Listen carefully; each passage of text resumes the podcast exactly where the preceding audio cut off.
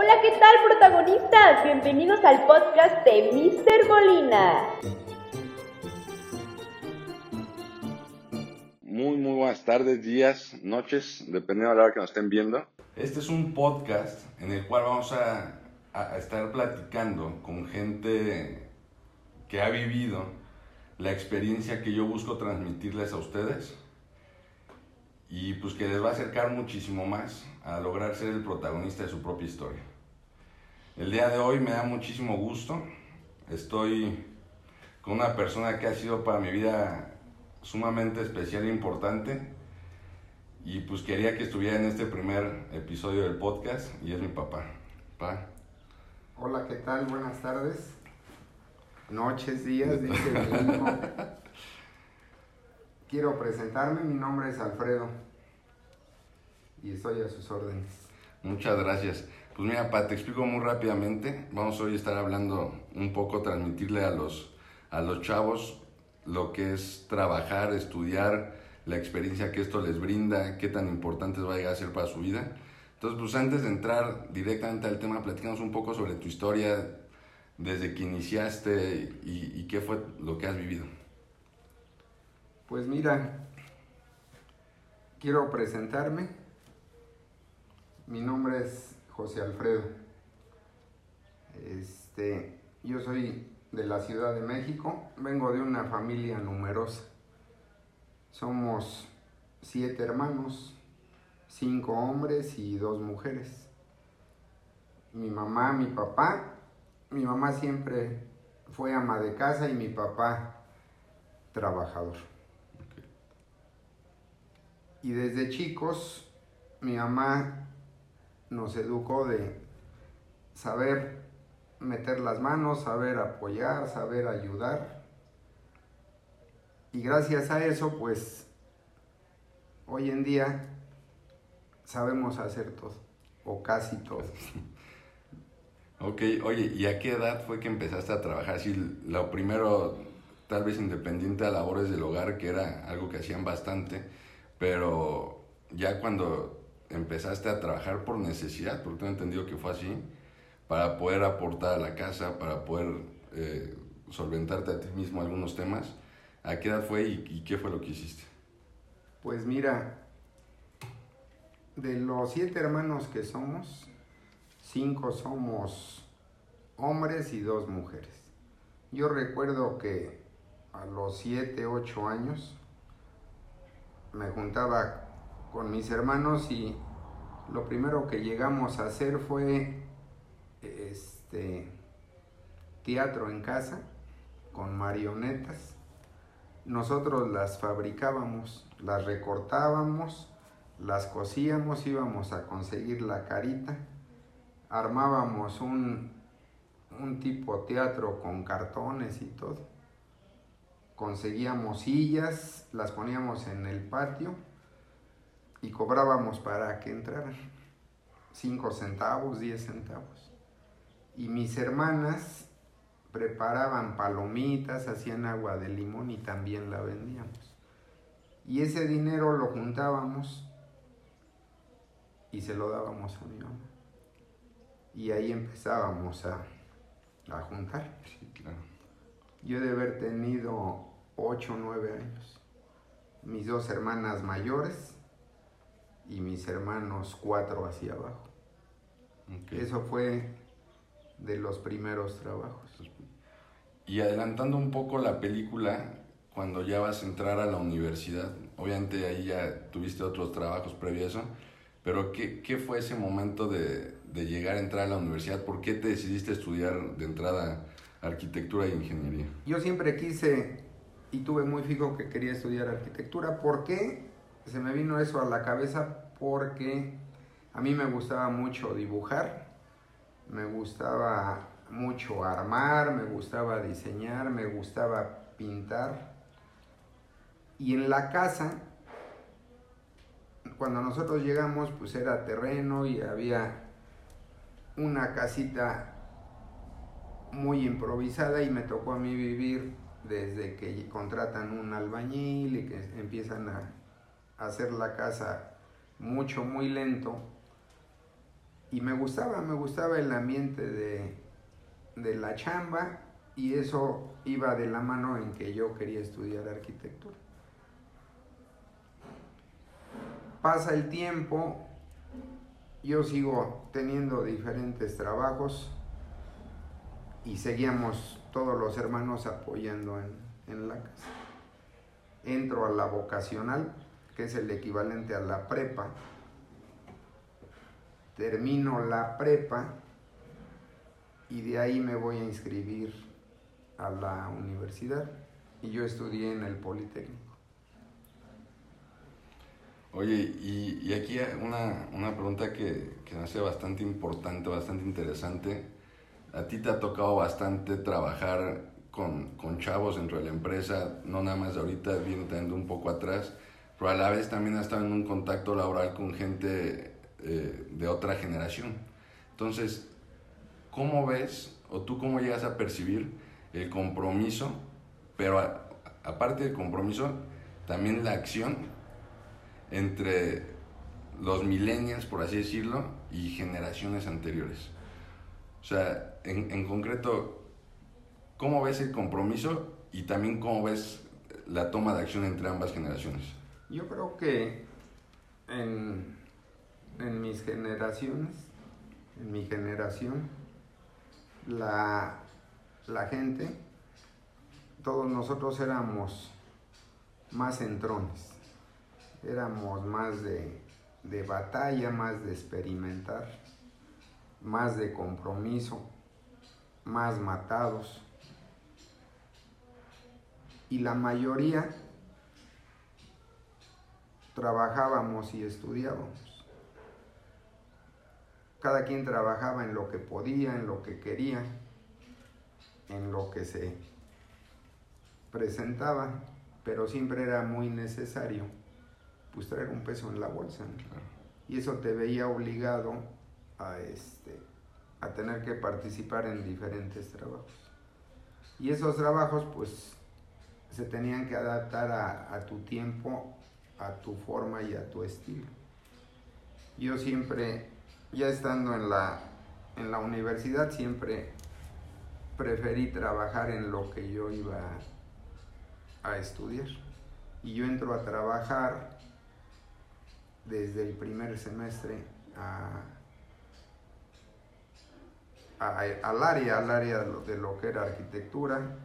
Yo entré a una empresa y fue prácticamente la, una, la única empresa que trabajé. ¿Y cómo fue esa experiencia llegar, no saber realmente mucho o nada? ¿Qué tanto te ayudó el, el, haber entrado para seguir estudiando? O sea, para el, o sea, ¿qué tanto te ayudó el trabajar ahí de la mano con el estudio? Aquí hay una cosa muy importante. Yo donde entro a trabajar, mi trato directo prácticamente era el dueño. Yo entro a trabajar, era una empresa mucho, muy grande. Era un grupo y tenía, ese grupo tenía siete empresas. A mí quien me invita es un amigo y me dice, oye, están solicitando dibujantes. Dice, pagan muy poquito, pero ahí puedes este, aprender. Pues yo voy y entro, entro de dibujante, este, pero en, en otra área que era un área mecánica, era puro dibujo mecánico.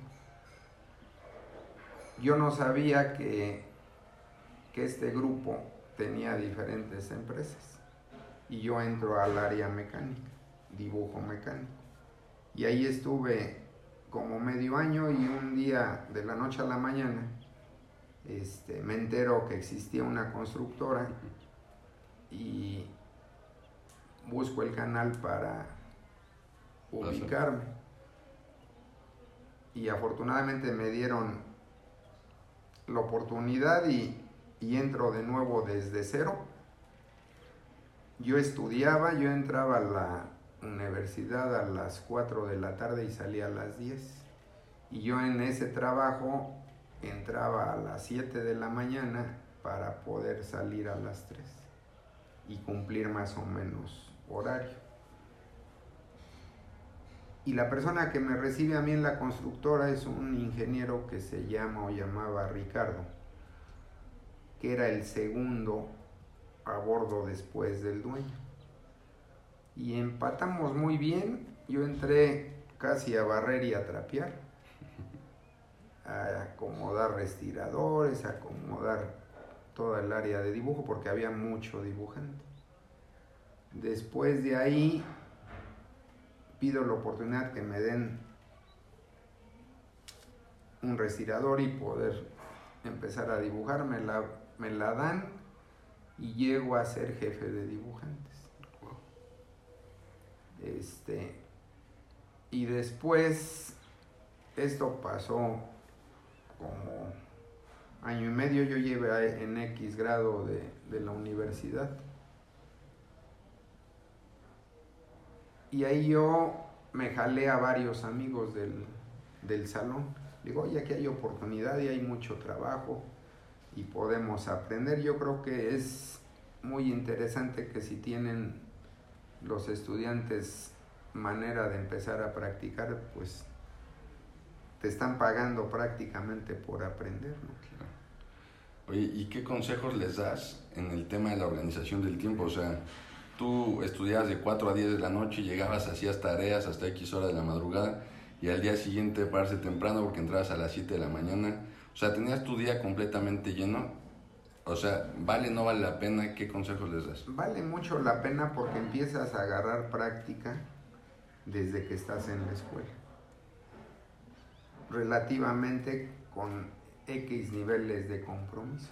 ¿Por qué? Porque donde te estás desarrollando, donde te dan oportunidades de trabajar, pues te alquilas por X compromiso y por X sueldos. Pero yo creo que aquí es bien interesante que todo pues lo absorbas, lo absorbas todo lo que estás trabajando para que en un futuro lo puedas llevar ya a tu práctica. Claro. Muchas veces este, los estudiantes trabajan en otra área, en otro lugar muy ajeno a lo que estás estudiando, pero yo creo que cada persona debería de, de alinearse y empezar a tomar el rumbo de lo que, para lo que se está preparando y lo que está estudiando. Claro. Oye, y este, ¿llegó algún momento en la carrera donde tú te sentías que ya ibas mucho más adelantado gracias al trabajo que lo que realmente estabas viendo en la escuela? Eh, definitivamente sí. Eh, hay diferentes caracteres y, enfoques de los diferentes alumnos. Unos somos medios relajientos, unos somos más este, tranquilos, otros somos bien despapayosos, otros sí nos aplicamos.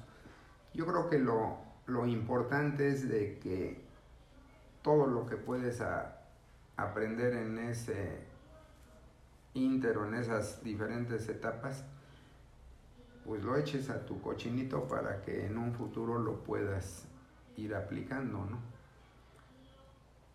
Te sacrificas mucho en tiempo y forma como, como chavo, porque pues estudias, trabajas el tiempo que te queda pues para tareas, para compromisos este, socioculturales. este, y yo creo que ahí, ahí, depende mucho a lo que quieras seguir haciendo, ¿no? Claro. Hay empresas que, que sí te echan la mano, hay empresas que sí te sueltan, o hay empresas que sí te dan la oportunidad de desarrollar o de poder extender la poca iniciativa que tengas y es lo que debe uno de, de agradecer. Hay otras que te tienen muy controlado y no hay manera ni siquiera de avanzar, nada más te utilizan, te utilizan. Pero si te están utilizando, pues tienes que aprovechar pues para que en un futuro puedas claro. aplicar todo lo que aprendiste adelante, ¿no? Sí.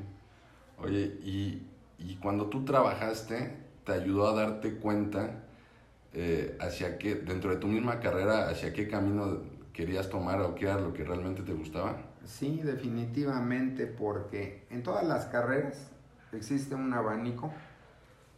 Por ejemplo, lo que es medicina, lo que es contabilidad, lo que es mi carrera, que es construcción, que es arquitectura.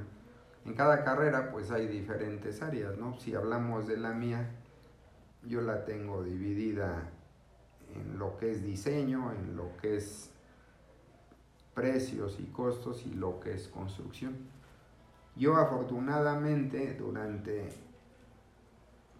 todo el tiempo eh, me, me involucré en las diferentes áreas de mi carrera, lo que era diseño, lo que era dibujo, lo que era construcción, lo que era precios, lo que era costos. Y tuve la, gran oportunidad de, de aprender todas esas áreas y darme cuenta en dónde podía estar parado en su respectivo momento. Y yo aprendí que dentro de los trabajos pues vas absorbiendo todo, se te va quedando todo, al final tú vas a agarrar un camino. A mí me gusta mucho la ejecución de la obra.